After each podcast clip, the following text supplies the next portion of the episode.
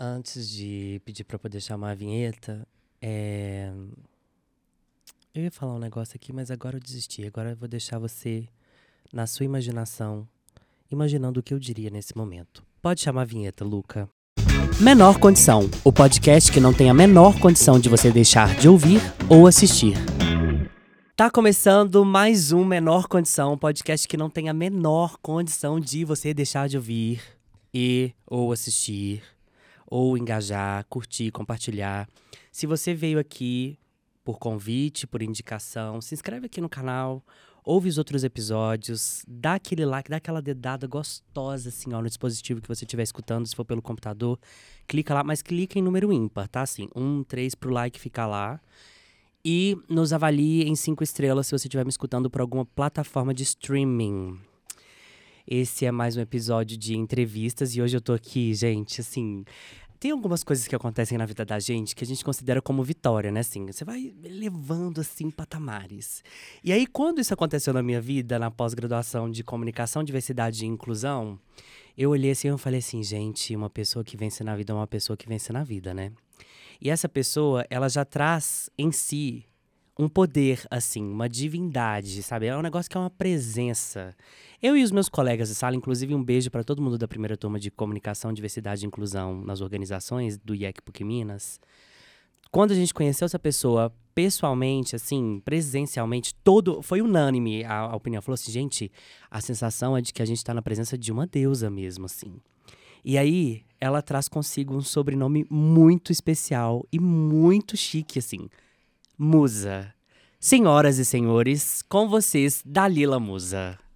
E essa apresentação, Minha gente. filha, assim, mas tem coisa que eu fico assim, é de verdade, tá? O que eu, tudo que eu falei aqui é verdade, eu posso provar. Te mostro prints aqui de conversas nossas do grupo. Amo. Um beijo pra sala também. Um beijo pra da primeira turma, todo turma. mundo, é. É, E obrigada, Luan. Um beijo pra você aqui pertinho Ai, eu, mim. primeiro que eu já quero te agradecer por você ter topado vir aqui pra poder participar. Eu, assim, eu não sei, não tenho nem roupa pra poder estar na presença de Dalila Musa. Musa é sobrenome mesmo? É.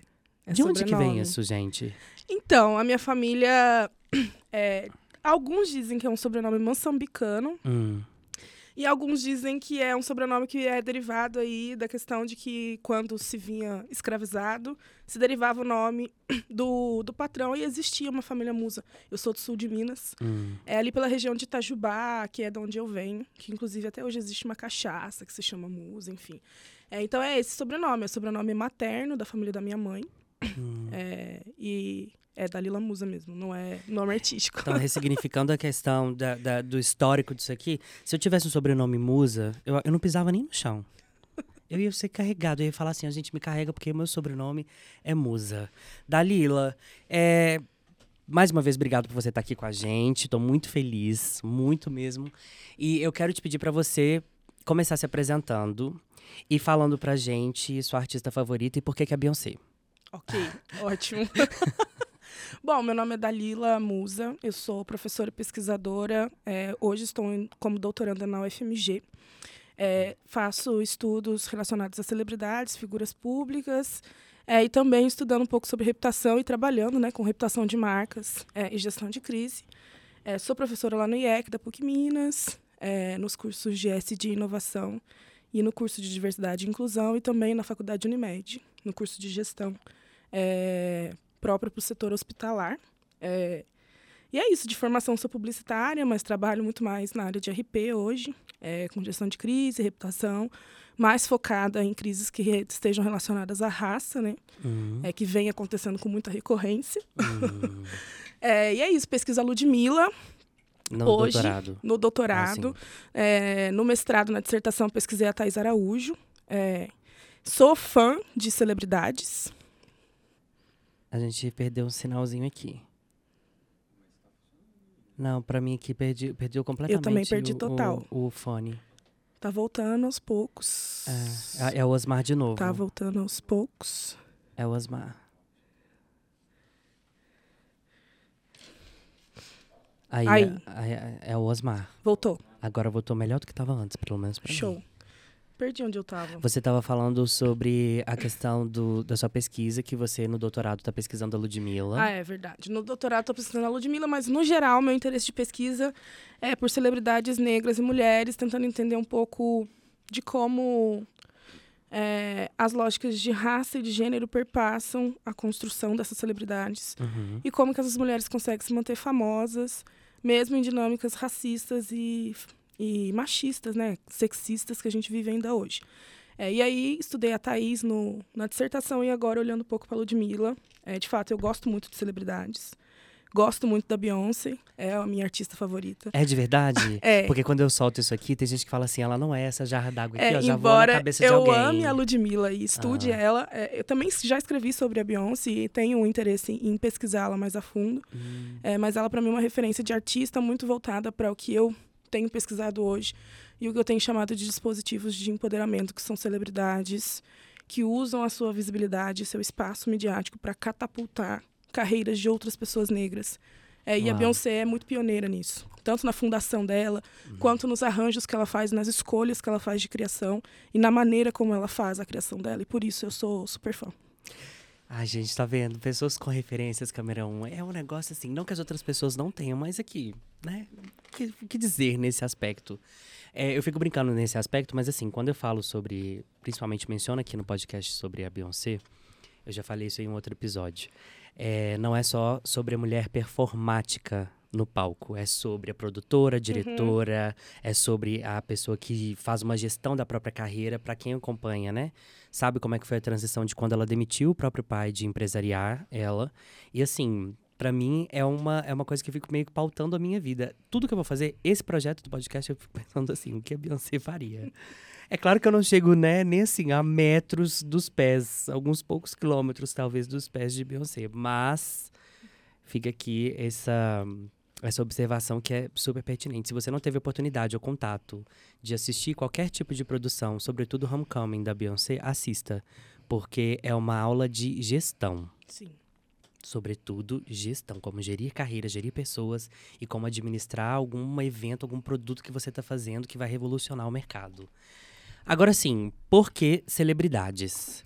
É, alguma coisa que te atravessou né, no meio do caminho na sua formação ou você sempre olhou? Porque às vezes quando a gente fala celebridade, eu, por exemplo, quando eu era adolescente, eu tinha muito negócio de ser famoso. Porque eu vou ser famoso, eu vou ser famoso, eu vou ser famoso. Só que aí veio a questão das redes sociais que ressignificou isso, né? Você chegou a conhecer a Thaís Araújo ou a Ludmilla pessoalmente? Pesso- Assim, assisti Ludmilla no Manice aqui em BH, né? Ah, É, falei com ela também quando ah, eu soltei um pedacinho do resumo da, da, da tese no Twitter e isso, tipo, viralizou total. socorro. E aí a assessoria dela veio falar comigo, enfim, ela Um falou beijo, comigo. Ludmilla. Um É. beijo, Thaís Araújo, que com certeza estão nos assistindo por conta de Dalila Musa. E a Thaís, eu Hum. cheguei a ver o Lázaro quando ele veio Ai, lançar o. Na Minha Pele aqui em BH. Hum. E eu entreguei um resumo da, da Na dissertação para ele. É o livro dele, Ah, sim. Ok. Na Minha Pele. É, ele veio lançar, isso, sei lá, 2017. Hum. aqui em BH e eu entreguei uma versão bem inicial ainda do projeto da dissertação para ele, para que a Thaís lesse, enfim. É isso. Gente, e aí por que celebridades assim? Bom, porque primeiro porque acho que é porque eu, eu gosto muito de aparecer e estar visível. Sim, eu gosto. e segundo porque é, esse interesse em entender é, essa dinâmica é, que para mim a fama, para além da né, as questões de, de estar visível, de ter muitos seguidores, que é o que está muito envolvido hoje nas redes sociais, né, ter visibilidade. Eu acho que para pessoas de, de lugares é, de invisibilidade, mulheres negras principalmente, Hum. é, estar visível, poder falar, poder ser ouvida, poder ser vista, é, tem a ver com sobrevivência. Então, para mim, Uau. celebridades negras, é, para além delas estarem visíveis, elas constroem valores novos, reconstroem valores que as sexualizam, que as aprisionam e dão a possibilidade da gente talvez olhar por outro prisma para outras mulheres negras que não sejam famosas assim. É, então o meu interesse maior é entender que a visibilidade e a chance de performar é, tem a ver também com uma questão de sobrevivência para esses grupos que são tirados esse direito de estar visível, de poder falar, de poder ser ouvido, é, de ser valorizado, porque fama tem muito a ver com isso, uhum. com que a gente valoriza em um determinado tempo, em uma determinada sociedade. Então, assim, o meu interesse de pesquisa em celebridades negras tem a ver com isso, assim. Tem a ver com essa vontade de falar, com essa vontade de ser ouvido, né? Quando a gente lê lá a Quilomba e ela fala da máscara, no primeiro capítulo do Memórias da Plantação, em que ela fala das máscaras que eram colocadas em escravos, é, escravizados, né? Que tiravam deles o direito de falar. Quando a gente chega a um outro continente e tiram de nós a possibilidade é, de falar na nossa língua, ter que aprender um novo idioma. Demonizar o Yorubá. Ter que se reconstruir em um novo lugar, onde você é tirado esse direito de performar no público, né? Porque que é, o que, que é o espaço público? O que, que é você estar tá visível na arena pública? É essa construção de valores. E aí a arena pública, para além da dimensão política, né, lá da polis, enfim. Uhum. Então essas construções sempre foram estruturadas para excluir determinados grupos, é, porque a visibilidade é um tipo de poder, é um tipo de é, de forma de se manter ali é, vivo, sobrevivente. Quem conta a história tem poder e contar a história, ter o direito de contar histórias tem a ver com esse processo de celebrização e de fama. Uau! Então, gente, esse foi o episódio. Já poderia encerrar aqui. Porque, sinceramente, é, agora vocês estão entendendo o que eu estou falando sobre ter contato com Dalila Musa. É assim, são várias camadas sobre a respeito do que você disse e quando eu paro assim, né, para poder analisar todo o que eu consumi, sobretudo a questão da cultura pop, ela sempre foi muito embranquecida. E uhum. o que uhum. não foi embranquecido foi roubado, surrupiado e apropriado da cultura preta negra. E quando você para para poder analisar né, a origem. Aqui eu tô trazendo a questão da, da fama para uma questão bem midiática mesmo, assim. A origem do rock, aí as pessoas uhum. colocam lá Elvis Presley como rei do rock, uhum. quando você vai ver começou com uma senhorinha tocando uhum. uma, um violão meio guitarrado, uma guitarra meio viol, violonizada, sei lá se tem esse termo. Pessoas da música me perdoem. E aí você pega a quantidade de coisas que nasceram dentro do meio de é, não necessariamente religiões protestantes, gospel, né? Sobretudo americanos que, pelo menos no, historicamente, eu tenho referência e contato de que partiu. E também sobre a questão de como as religiões de matrizes africanas, que vêm também com a questão das danças, dos ritmos, das manifestações, né? Espirituais ou também de suas vocações ali. É, e aí isso vai, vai, sim, vai sendo transportado para o meio da mídia numa, de um jeito muito embranquecido. E quando eu parei para poder analisar, todas as minhas referências eram sempre muito brancas, assim. O Pablo teve aqui com a gente e aí a gente começou a mencionar sobre a, também as pesquisas dele, tanto de mestrado quanto a de, de doutorado. E aí é, eu fui mencionei que eu tinha uma falta de referência de afrofuturi afrofuturismos brasileiros. Aí depois falei assim, mentira, tenho sim. E aí eu comecei a mencionar as pessoas que eu tenho. Como que você vê essa essa dinâmica de acesso mesmo às informações assim, porque eu imagino que para você ter conseguido chegar, né, de uma maneira sólida em tudo que você mencionou aqui pra gente, deve ter sido um pouco complicado, porque não tem referências. Assim, a primeira referência, por exemplo, de pesquisas de celebridade que eu fui ver que uma pessoa tem foi com você. E olha que recentemente na pós-graduação. Eu sei que em Harvard tem um curso a respeito da Beyoncé, que também estuda não necessariamente sobre ela, pessoa, mas sobre o que eu falei aqui, né, na maneira de gerir carreiras e como também é, consegue é, fazer a própria publicidade, porque tratando-se de pessoa preta, né, sobretudo também mulher, que é sempre muito objetificada, sexualizada, colocada uma situação de domínio e não de é, dominar, né, é muito arriscado uma pessoa fazer todo um projeto e lançar sem ter nenhum marketing, né? Na calada da noite, uhum. lancei um álbum inteiro com audiovisual. Como que você vê, assim, essa transição de, de formações e informações mesmo sobre a questão de acesso a isso? Porque é muito invisibilizado. E eu mesmo, assim, não, não, não consigo identificar com rapidez a referência assim como eu tenho para poder identificar pessoas brancas, entende? Você está falando de celebridades negras ou você está falando de estudos de celebridades? De estudos e de celebridades mesmo, porque a questão da celebridade você já deixou claro sobre a questão do mercado, né? E de como as pessoas tentam controlar isso uhum. né? a respeito da, da de, de, de o que vai e o que não vai, quem sim e quem não. Mas a questão do estudo, eu acredito que é muito complicado, porque não tem referências assim. Hoje tem, mas pro tempo em que você fez, por exemplo, a sua pesquisa de mestrado para Thais Araújo, eu acredito que você deve ter tido N desafios para poder conseguir chegar. Tá. É, os estudos de celebridade, assim, tem uma, há uma tradição em estudos de celebridade, principalmente na escola norte-americana, se a gente for pensar, principalmente quando a gente começa a estudar cultura e mídia, é, o surgimento da, da, televisão e do cinema norte-americano, hollywoodiano, aí, anos 60. Hum. É, então, a gente há um início de estudos, inclusive os principais autores clássicos que a gente estuda em celebridades estão nesse período, que é o Project, é, o Brown, entre outros, que vão estudar figuras mesmo desse universo, dessa aura, né? As celebridades tinham uma aura quase divina. É, inclusive, elas derivam aí o termo é, estrela, esse termo fama, é, vem dessa aura divina que, que tem muita ligação com os próprios santos da Igreja Católica. Então, nesse lugar de endeusamento. É, e as celebridades, principalmente hollywoodianas, estavam muito nesse lugar porque eram muito inacessíveis é, ao público geral. Então, acho que a gente, vamos dizer assim, democratizou uhum. o acesso à fama hoje com as redes sociais, é, e em que as pessoas se empreendem né, nessas redes, mas ainda existe uma aura é, de valor ali que engloba esse universo de celebridades. E aí, assim, no Brasil, a UFMG é referência em estudos de celebridade. Uau. E aí nós temos o GRIS, que é o grupo de pesquisa é, em sociabilidade da UFMG. Dentro do GRIS, a gente tem o radar de celebridades. Então, quem quiser acessar aí o site, é, em que a gente faz é, perfis de celebridades, mapeia pessoas públicas é, e entende um pouco dessas lógicas de valores.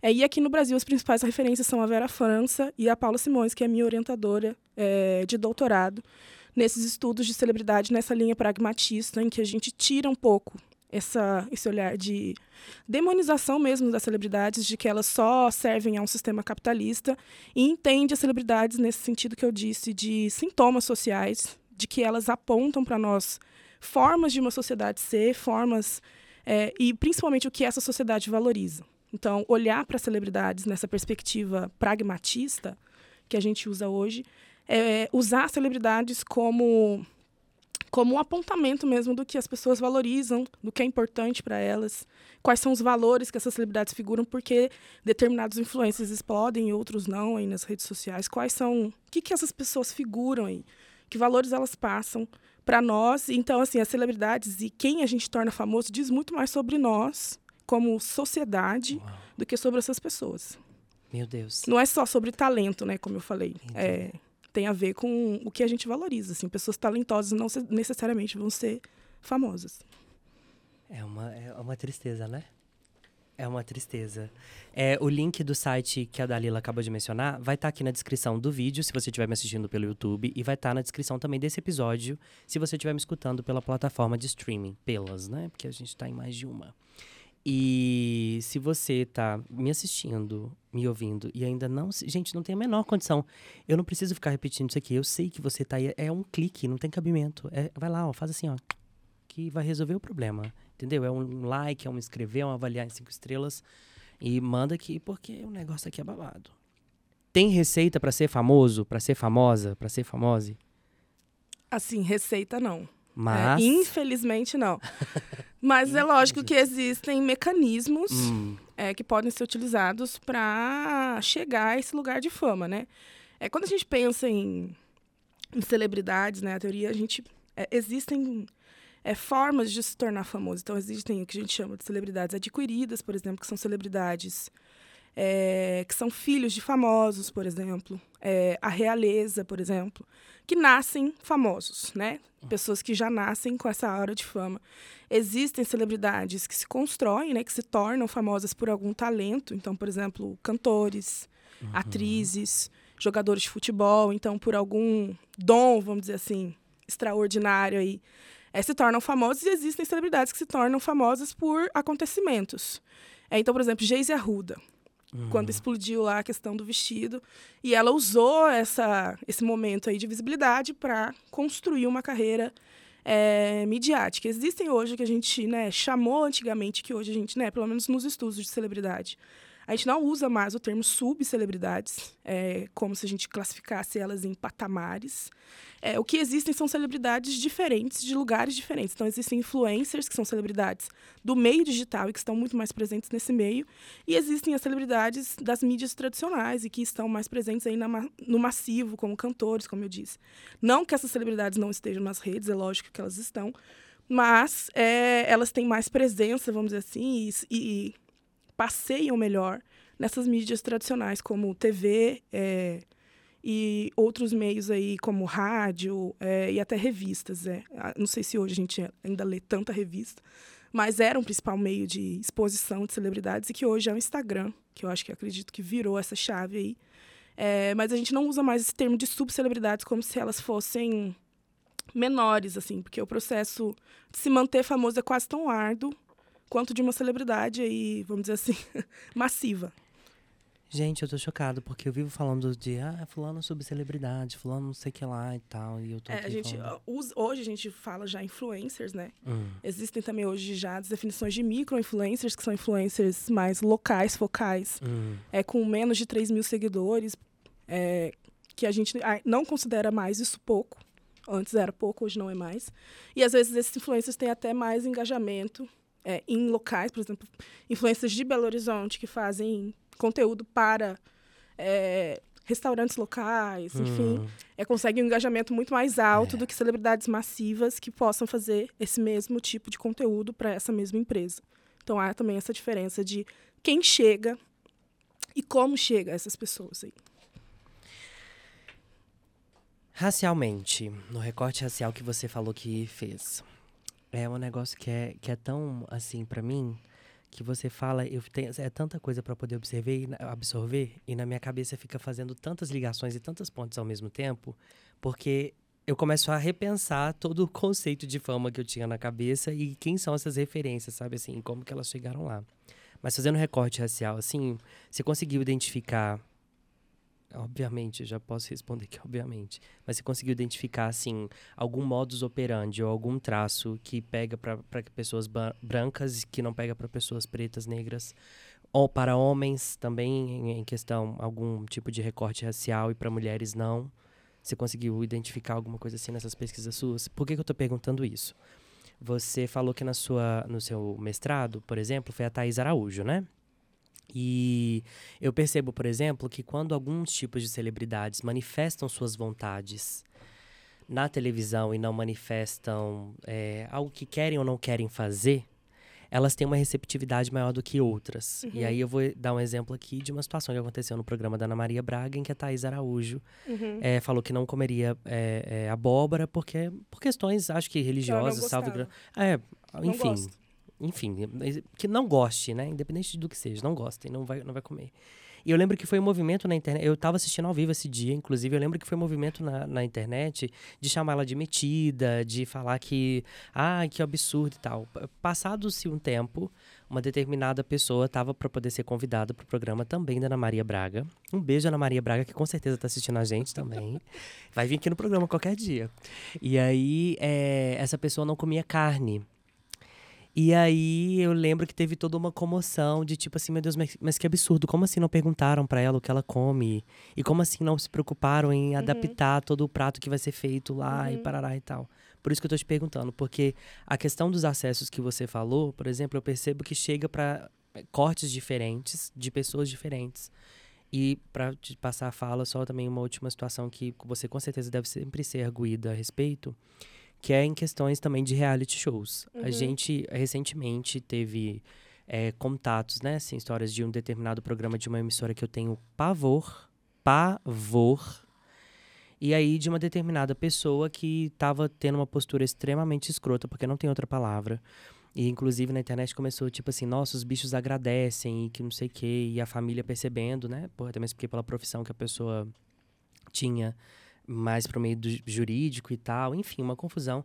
E eu percebi a postura da, da, da sociedade, sobretudo da internet, que é o termômetro que eu, Luan, tenho para poder medir a questão de aceitabilidade das pessoas, de como é que tá essa receptividade, como é que é o termômetro, entre aspas, para quem não tá me vendo, de fama que essa Uhum. pessoa tem.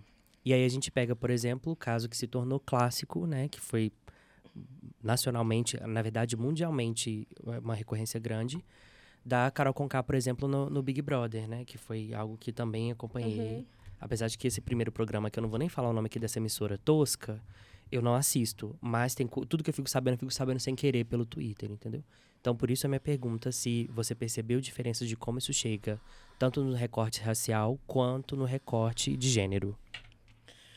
Tá, primeiro assim, acho que para pensar nisso, a gente tem que pensar como o racismo e o, o sexismo operam é, em, em sociedade. Então, são processos de desumanização do outro e que tiram do outro a possibilidade de ser um sujeito, de ter escolhas, é, de não responder por um grupo como um todo, de ser individual. É, então, isso vai perpassar, sim, o processo de celebrização de pessoas. É, então, se há uma expectativa, e essa expectativa vem dessa de desumanização para com celebridades negras. Então, existe uma expectativa, por exemplo, de que elas respondam pelo posicionamento de outras pessoas negras, quando não é feito o mesmo movimento para pessoas brancas. Então, por exemplo, sei lá, e alguém falou alguma coisa ruim aí, uma pessoa negra falou alguma coisa sobre, sei lá, homofóbica, uhum. por exemplo. E aí as pessoas vão na, no Instagram de outra celebridade negra falar: você vai se posicionar sobre isso? O que, que você vai falar? E assim, se uma pessoa branca é homofóbica, ninguém vai no Instagram de outra pessoa branca pedir para que ela responda pelo grupo. E isso é o que a gente chama de racialização, que é esse processo de atribuir a um grupo características e que esse grupo é tratado e responde para essas características como um todo e não tem a chance de ser um sujeito, como eu falei, individual, que tem as próprias vontades, as próprias escolhas, como é o caso aí da Thaís, não como abóbora, enfim, não gosto de abóbora, uhum. não vou comer abóbora. É, e também há essa expectativa de servidão, de educação dessas celebridades é, que tem a ver com esse processo nosso de escravização, né, e de pessoas negras nesse lugar. Serviu nesse lugar de, ai, ok, você aqui é super educada, e não tem a ver com educação, tem a ver com, com essa questão de eu sou um sujeito, não quero comer, não vou comer, e é isso, assim. É, então, é, tanto para mulheres, né, nessa questão de gênero, pessoas LGBTQIA+, enfim, uhum. pessoas trans, é, elas vão ser perpassadas por isso, porque é, essas estruturas estão em nós enquanto sociedade e o processo de fama, como eu disse, ele é reflexo do que a gente é enquanto sociedade, do que a gente vivenciou enquanto sociedade. Então há uma expectativa de que celebridades negras falem pelo grupo de pessoas negras brasileiro ou internacional, enfim. Há uma expectativa de que, por exemplo, essas celebridades não tenham acesso a bens de luxo, Há uma crítica, por exemplo, ao Emicida, quando ele lançou uma marca de roupas é, luxuosas. Houve uma crítica a Carol Conká quando ela lançou uma, uma marca de bolsas também luxuosas, porque se espera o quê? Que pessoas negras lancem e consumem produtos que sejam extremamente acessíveis. A Ludmilla sofreu isso com o No Anais, que é um show com uma estrutura e um custo é, mais elevado, que ela oferece uma experiência e as pessoas julgam que ela não deveria fazer isso porque ela vem de favela e porque ela é uma pessoa negra. Assim. Então, há uma expectativa para com essas celebridades de entrega, é, talvez, de produtos, vamos dizer assim, que sejam que estejam nesse lugar de, de acessibilidade, que não cheguem é, nesse lugar de luxo, porque por trás disso há uma resistência em dar a essas pessoas esse lugar de destaque mesmo, de ela é foda, ela pode produzir um show que custa 700 reais o ingresso e eu vou pagar esse valor porque ela é uma artista que merece isso, não porque eu acho que por ela ser negra ela tinha que cobrar um valor abaixo, sabe? É, então ainda existem essas auras e aí isso se estende para, por exemplo, relações de marcas com celebridades. É, que celebridades têm mais chance de serem contratadas para públicos, por exemplo, a Ludmilla é, ficou quase ela tem hoje, acho que 12 ou 14 anos de carreira. Mas por mais de sete anos, a Ludmilla não assinava publis. Porque as pessoas não queriam vincular a imagem da marca à imagem de uma cantora fanqueira, preta e favelada. É, ela lançou aí o bloco da Lud, que é o maior bloco de carnaval do mundo, do, do Brasil hoje. E uhum. o primeiro ano do bloco não tinha patrocinador. Porque ela não conseguiu nenhuma marca que quisesse colocar o nome dela ali associado a ela. E aí a gente vem de novo para essas dinâmicas de quem pode ter acesso a esse lugar de visibilidade. É, e aí, nesse lugar pleno de visibilidade, nesse lugar de assinar publi, esse lugar de ser valorizado pelo seu trabalho enquanto celebridade. E aí a gente tem celebridades brancas aí, é, que têm contratos com marcas de 9, 12 anos, celebridades que já tiveram problemas de imagem, que continuam uhum. com esses uhum. contratos. É, e assim, é, eu estava assistindo a Lineker no Roda Viva ah, essa semana. Perfeito. E ela falou sobre isso, assim, a gente está cansado, nós, pessoas negras, estamos cansados de ceder nosso espaço para pessoas brancas que não têm talento, que elas são só brancas. É, e o processo de fama tem a ver com isso. Tem a ver com esses valores, assim. que tem... E aí, ser branco não é só a cor da pele, vai se estender para essa identidade, né? Branquitude. É, que vai figurar valores, por exemplo, de uma família perfeita, de margarina. O que, que é Giovanni Bank e o, e o, e o Bruno Galhaço? É, o que, que, é a construção de família deles, embora eles tenham os filhos negros e hoje se envolvam mais. Como que é a receptividade de um discurso deles contra racismo e da Thaís? É, quando a Thaís falou no TEDxX que o filho dela podia sofrer racismo na rua, ela foi extremamente hostilizada nas redes sociais. Uhum. E uma semana depois, quando a Giovanni Eubank é, vai e a filha dela sofre um ataque racista e ela é, vai para as redes sociais reclamar, ela é convidada para falar sobre raça no Fantástico. É, então, até quando a gente está falando do mesmo tema que é raça, é, existe uma diferenciação na recepção dessa, de, dessas questões, é, vindas de um discurso de famílias, é, de pessoas brancas que estão aí num lugar de autoridade e de pessoas negras que estão localizadas nesse lugar de mimimi e de vitimismo. Assim. É, é o que também Grada Quilomba fala em Sim. um dos artigos dela, né, sobre a questão de tentarem deslegitimar e invalidar os discursos dessa de grupos minorizados, de suas lutas e suas causas, né? Esse esse artigo dela, quando eu li a primeira vez, eu me identifiquei muito. É, e você acha que tem uma, uma virada de chave, assim, em algum momento, por exemplo? Porque a Ludmilla virou uma super empresária, né? Ela tem a questão lá também da, da empresa de lace e tal. Acho que é dela, não sei se é dela ou da Sim. Bruna? É das duas. É, enfim, ela, ela tem, tem esse. esse também. é, e, e agora criou né, a questão do Numanais, que também virou um, algo imenso. É, não foi algo que eu tive oportunidade de ir, mas pelo pouco que eu pude ver, assim, realmente é uma estrutura que você só vê em shows de fora. O investimento também que ela teve né, no, no, no show do Rock in Rio, que não merecia estar naquele palco pequeno lá, deveria ter ido para o palco mundo.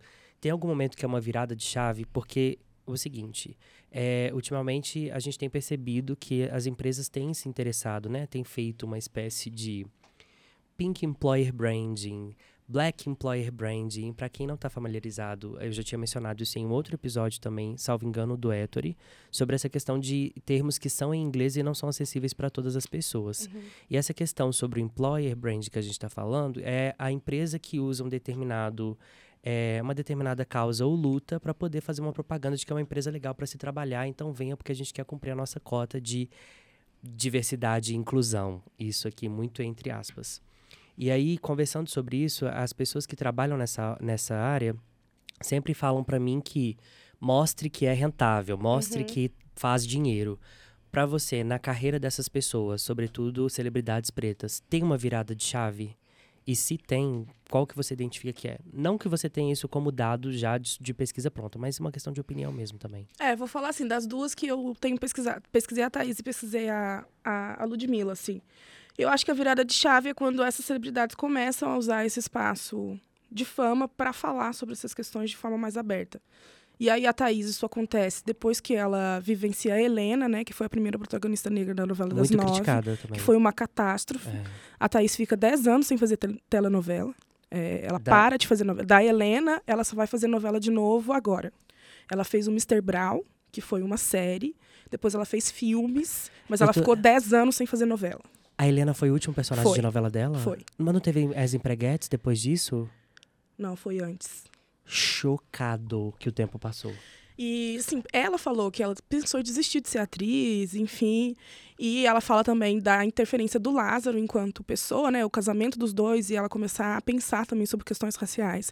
Muito a partir das experiências do Lázaro, que vem aí do teatro é, do negro, baiano, e que já tem uma, um histórico de, de, de pensar essas questões é, nesse espaço de fama, uhum. é, desse espaço midiático.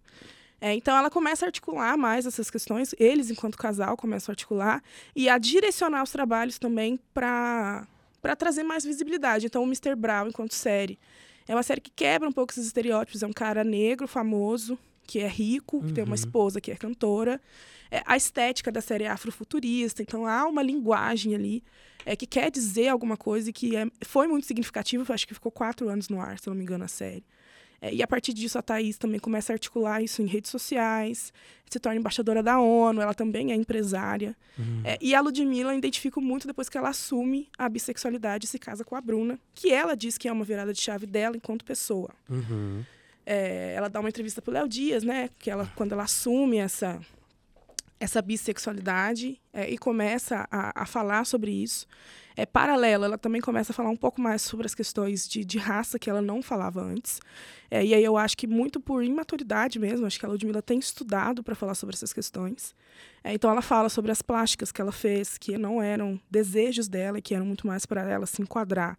É um ambiente branco, então ela fez plástica no nariz, fez plástica na boca, para tirar um pouco desses traços é, negroides, né? Ela tinha um nariz é, bem largo, enfim, ela fala um pouco dessa relação estética dela com a questão negra e começa a articular, lança o documentário na Multishow, começa a se posicionar quando ela não é chamada para prêmios. Uhum. É, então essas celebridades começam a, a, a ter essa posição, esse posicionamento mais político e que eu acho que também é resultado é, de um de uma não uma imposição, mas de um, uma pressão nossa enquanto sociedade. É, hoje a gente não fica mais satisfeito em só localizar as celebridades em um lugar de entretenimento. A gente cobra que elas tenham um posicionamento político, que elas falem é, sobre questões políticas nas redes sociais, principalmente celebridades que produzem conteúdo para grupos minorizados. Assim. E aí, o que, que foi a Anitta não se posicionar em 2018 contra o Bolsonaro? Uhum. Qual foi a cobrança dela não botar a hashtag ele não é, durante aquele período? E o que, que aconteceu agora nessa eleição de 2022 com esse posicionamento. É, então, não só para celebridades, como para as marcas também. E eu acho que esse movimento tem, tem também a ver com isso. A gente tem tensionado cada vez é, marcas a estarem nesse lugar é, de agentes mesmo, é, nesse, nesse processo de construção contra as questões é, de preconceito que a gente tem na sociedade.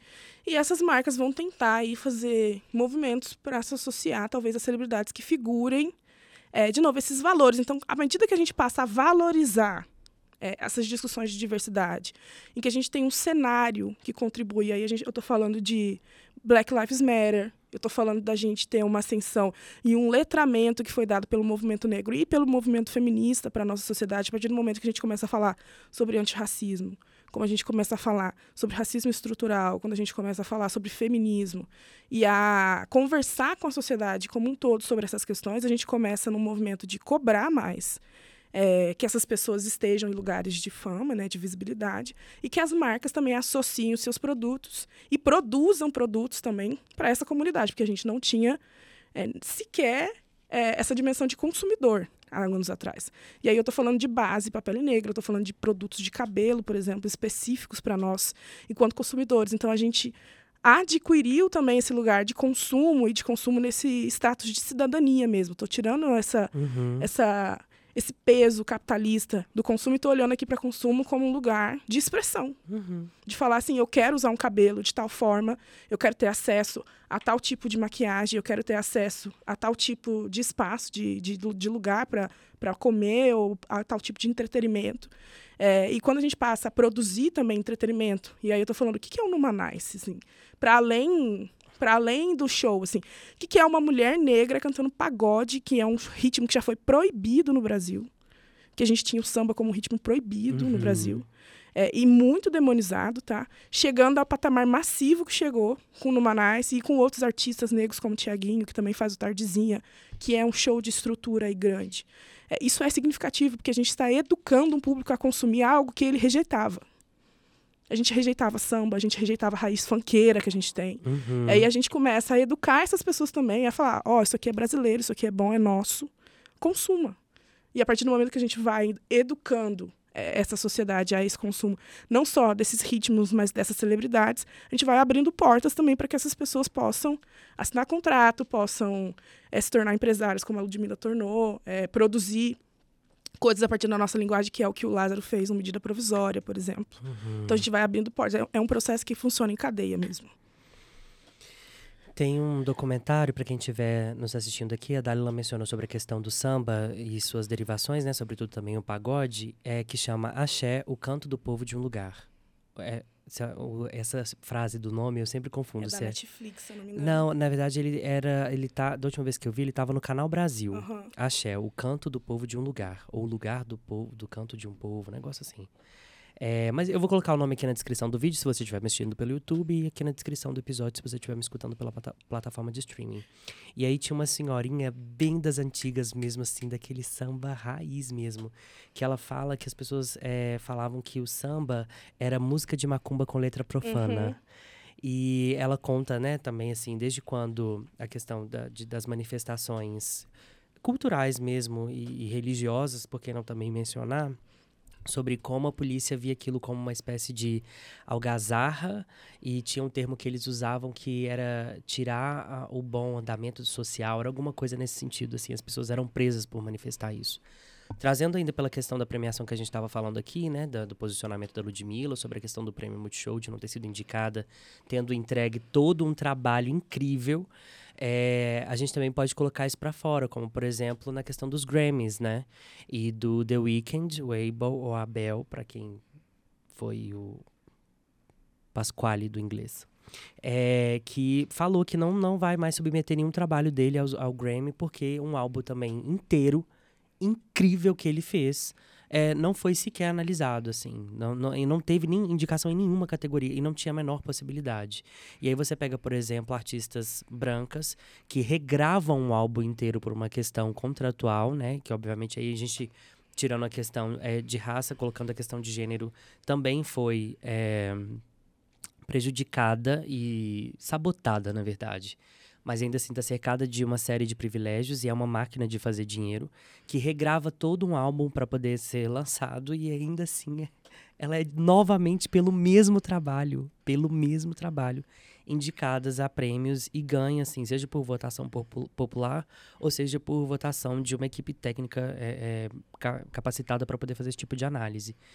E aí você pega também, por exemplo, a Beyoncé quando ela resolve, né, fazer a premiação do Lemonade, porque quando eu falo isso em grupos que eu participo, porque tem uns grupos nacionais e internacionais que eu participo de fãs de Beyoncé.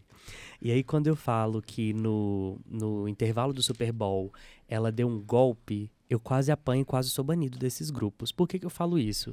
Porque ela já tinha já gravado todo o Lemonade, e aí ela aproveita esse tempo de intervalo do Super Bowl para poder fazer né, a, a apresentação dela. Faz uma apresentação que é política, os Estados Unidos entram em loucura, porque aí tem até aquela paródia que fala assim: meu Deus, a Beyoncé é negra. E depois que o intervalo do intervalo do Super Bowl acaba, ela anuncia a turnê do Formation que foi interrompida por uma gravidez. E aí, assim, é, eu tô trazendo isso porque, até mesmo por uma questão, acredito que tinha sido uma fala dela, eu tinha mencionado isso aqui também no outro episódio, que ela fala que é isso que acontece quando o preto sai de um lugar de entretenimento, de fazer as pessoas se entreterem, e passa a ser um grito, um ato político. Tem essa, esse tipo de reação de o que, que você está fazendo, por que, que você está, para que, que você está fazendo isso? Não, não, bastava ficar lá só cantando, fazendo, servindo o que a gente precisa é, é, receber aqui? Tem que ficar se posicionando politicamente? E aí eu acho que um, um ato de deboche incrível que ela teve na, na, na, nos primeiros shows, assim, foi quando um dos governadores lá dos Estados Unidos propôs um boicote a Beyoncé por ter feito é, o clipe de Formation, né? uhum. né? Que tem a questão lá com o carro da polícia, a pichação na parede, o menino dançando em frente à fila e tal. E aí ela foi e, para você que não sabe, ela fez o quê? No show seguinte, ela silcou em blusas, bonés, capinhas de celular, boicote Beyoncé e vendeu dentro do estádio. Esgotou. Então, assim, tem esses mecanismos também, né, de burlar esse mercado todo que é, sempre foi demandado e comandado por pessoas brancas, sobretudo homens também, né? A gente tem também referências de outras mulheres, inclusive um filme recentemente da Marilyn Monroe foi muito criticado pela forma como ela é abordada dentro desse lugar e é colocada em uma situação de sempre vê-la sofrer e ver como objeto. Eu comecei a ver realmente assim, até parei de assistir porque foi uma situação muito incômoda. Mas trazendo essa questão para pra, as premiações que a gente estava falando aqui, vai muito desse lugar. E eu acho que o Brasil, assim, tem ainda uma vertente que é de hipervalorização do que vem desses lugares, ou então de ressignificação. A gente tem, por exemplo, um determinado produtor brasileiro que só conseguiu produzir uma banda de sucesso que demonizou. Não demonizou, ele criticou, censurou e, e, e subestimou a questão do funk, falando que não era cultura e que uhum. não tinha necessidade. E aí você pega, por exemplo, a Rihanna também, que é outra que tem sido uma agente que tem ressignificado completamente. Eu mencionei sobre ela também no episódio aqui com o Pablo. Eu ia falar Vitar, com o Pablo Moreno.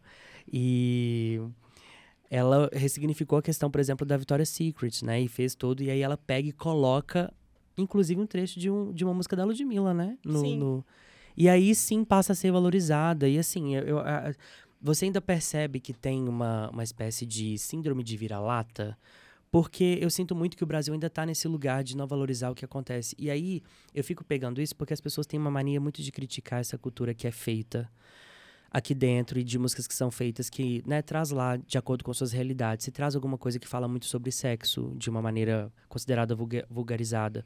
Se traz lá alguma coisa que fala sobre ostentação ou que fala sobre maconha, aí você vai escutar uma música que vem de fora, ela fala exatamente sobre as mesmas coisas, mas por soar mais agradável e palatável, se é que eu posso usar esse termo aqui, é, aos ouvidos por estar em inglês, não em português, tem receptividade. Então, assim, você acha que isso ainda é um controle social, é, é, um, é um mecanismo político, e aqui eu estou mencionando um mecanismo político porque em um dos vídeos da Rita Von Hunt, ela menciona que parte de considerar o que é cultura e o que não é cultura é uma forma de Sim. política social de controle. Você acha que a gente ainda tem essa síndrome de, de, de vira-lata?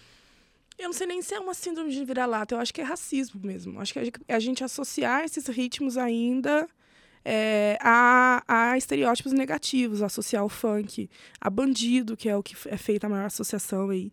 Na verdade, associar a favela a bandidos, a pessoas que não têm caráter, porque a favela é o lugar para onde pessoas negras foram aí é, jogadas durante o período é, pós-abolição sem a chance de ter uma terra, de ter um direito de se, se portar como cidadãs.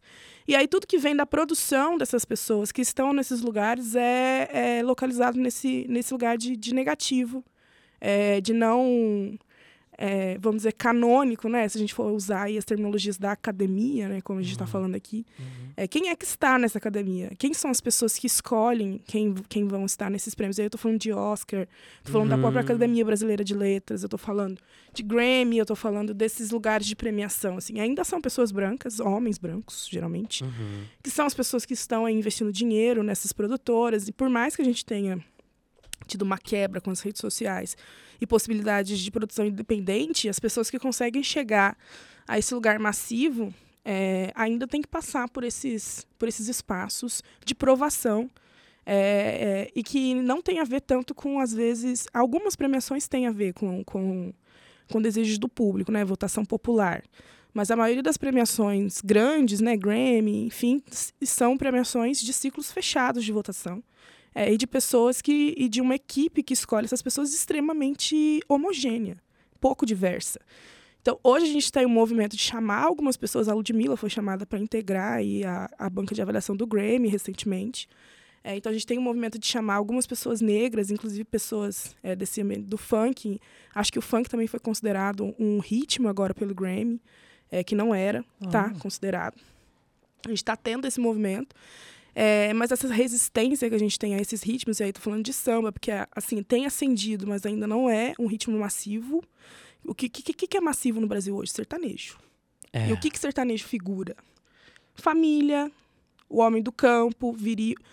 Entende? Assim, é toda uma lógica de branquitude que está ali, é, que é massiva. Então, o que, que é massivo no Brasil hoje? Sertanejo. É, e o que, que é ainda a resistência em rádio? Funk, samba, pagode. Por mais que sejam extremamente reproduzidos em mídias sociais, é, sociais e digitais como Spotify e outras quando a gente vai para o universo de rádio, que é esse universo nichado, em que você tem que ter algum tipo de indicação para entrar. É, ainda é pouco, você não escuta em tops de, de, de, de rádios é, o funk carioca raiz, vamos dizer assim. Uhum. É, que vai tocar muito mais em rádios comunitárias e em rádios específicas. Então, ainda há um tratamento da música negra, no geral, como uma música do outro, assim, uma outra idade. E aí é, por exemplo, o Grammy nunca ter dado uma categoria geral para Beyoncé. Ela nunca ganhou de álbum do ano. Ela ganha como melhor álbum de R&B. Você uhum. pode ganhar, mas é entre os negros. Entre todos, não. Você tem que ser localizada nesse lugar. É, a Thaís falou sobre isso uma vez, que uma revista é, tinha chamado ela para fazer a capa de mulher, de mulher negra mais bonita do Brasil. E ela negou, porque assim, eu sou, por que eu não posso ser a mulher mais bonita do Brasil? Eu tenho que ser classificada e localizada nesse lugar de negro. E é isso que a gente faz com esses ritmos, assim, em premiações. A gente cria categorias para englobar essas pessoas dentro de uma categoria só e não deixar que elas sejam música, como qualquer outra Uhum. música. Até o próprio Justin Bieber falou sobre isso, que ele escreveu o álbum dele e na categoria de R&B, e por ele ser um cara branco, ele foi automaticamente jogado para as categorias gerais. Então, quando ele quer entrar numa categoria R&B, ele é jogado para onde? Para de melhor do ano, artista. de melhor artista, melhor álbum do ano e tal. Então, esse é um movimento ainda Até a de- própria Adele, na época Sim. desse coisa, reconheceu. Ela falou assim, como assim eu tô recebendo esse prêmio, É, gente? e aí essas são artimanhas assim muito sutis para continuar premiando quem? Como o geral, o universal. Quem é o universal nessas dinâmicas? Pessoas brancas. E o negro é o outro, o diferente, o a parte. É isso que a gente que as pessoas fazem. Ainda. Você mencionou a questão do sertanejo aí, agora eu tô buscando aqui na minha mente. Não tem é, uma dupla sertaneja de pretos? Baixíssima. O que eu me recordo é Cascatinha Inhana, que é assim, muitíssimo antigo, sei lá, anos 50, eu acho. É, que são duas, é, que são Poxa, pessoas nunca- negras, pessoas Hum. negras, é, duas, acho, acho que é um homem e uma mulher, eles são casados, inclusive.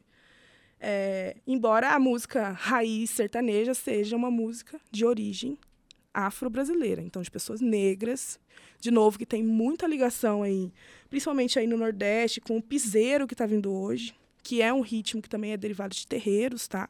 Que é o, o ritmo de se pisar no chão. O que, que é o piseiro? Que é o João Gomes, esses, essas pessoas que estão cantando. Brancas. São todos ritmos derivados de batidas e de sincronias africanas que eram usados em terreiros. Então, a nossa produção musical brasileira é completamente derivada de produções negras. E aí estou falando do próprio sertanejo, é lógico que hoje com influência pop muito forte, né? A gente Uhum. tem. Tô falando de piseiro, tô falando de funk, tô falando de samba, que são os principais ritmos hoje. O próprio axé, assim, acho que é um exemplo clássico para pensar essa lógica de talento que eu falei. O axé é um ritmo derivado dos terreiros, mas quem canta axé e pode ser famoso cantando axé no Brasil? Cláudia Leite, Ivete Sangalo, que são pessoas brancas. É, e aí quando a gente olha para quem de fato luta pelo ritmo e, e usa o ritmo nesse lugar político, que é uma Margarete Menezes, um Carlinhos Brown, é, existe uma outro tipo, um outro tipo de recepção para a música dessas pessoas e para essas pessoas enquanto celebridade. É, a Margarete Menezes ela é extremamente reconhecida fora do Brasil. E o, ela Carlinhos, o Carlinhos Brown também. um baixíssimo. Agora vai ser nossa ministra da É, Cultura, vamos uhum. ver como, como as coisas vão caminhar. Ela tem um histórico também de empresa, empresária em programas sócio. Na verdade, ela faz empreendedorismo social na Bahia. Uhum. É, tem uma tradição aí é, nessas questões, é uma artista é, admirável, assim. É, mas ainda há essa resistência, como eu disse, é, não só de, de dar às pessoas negras essa, esse aval de, de criadoras mesmo desses ritmos que estão aí hoje em voga, quanto de dar a chance de celebridades que cantam esses ritmos que são negras se tornarem famosas, assim. Eu tô lembrando aqui de uma live que a Thais Araújo fez com a Ivete Sangalo, que ela questiona pra ela, inclusive isso, assim, como que você consegue ter a dimensão que você tem? E a Margarete Mere- Menezes não, assim, esse ano eu tive a oportunidade de assistir a Margarete Menezes ao vivo com o Baiana System, e aí eu vivi pra ver e ouvir Margarete Menezes cantando ao vivo Divindade Faraó. E assim, que domínio de palco, que domínio de público. E eu acho que se não fosse, né, assim, eu tô, eu tô pra poder chamar aqui, olha, eu soltando spoiler de novo, produção. Pode deixar isso aí. Eu tô pra poder chamar aqui o, o pessoal que produz esses festivais aqui em Belo Horizonte, que Uhum. geralmente têm sido um pouco mais democráticos, Uhum. se é que a gente pode usar esse termo aqui, de trazer artistas que não estão dentro desse mainstream que a gente estava mencionando aqui. E eu acho que eu não teria outra oportunidade de ver, de ver ela ao vivo se não fosse em uma condição assim. E mesmo assim não foi um show só dela.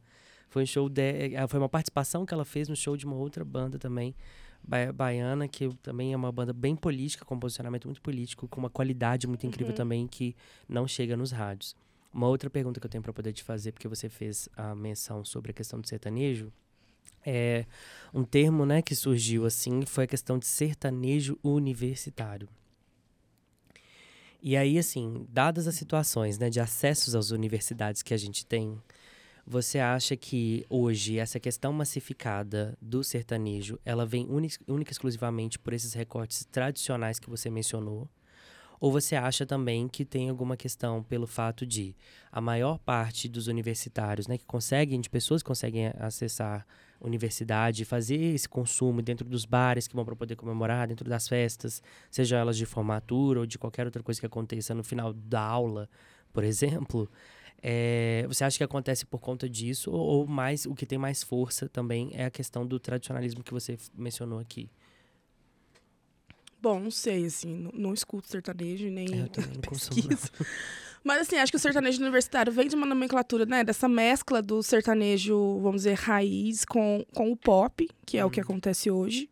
É, e essa nomenclatura vem muito da adesão desse público universitário, majoritariamente branco aí, é, dessas músicas, né? E, e muita ligação com as festas universitárias, né? Que eram micareta, essas festas de open bar, assim. Quando eu estava na universidade, foi um, o período que deu esse boom do, do, do sertanejo universitário, assim, 2013, 2014.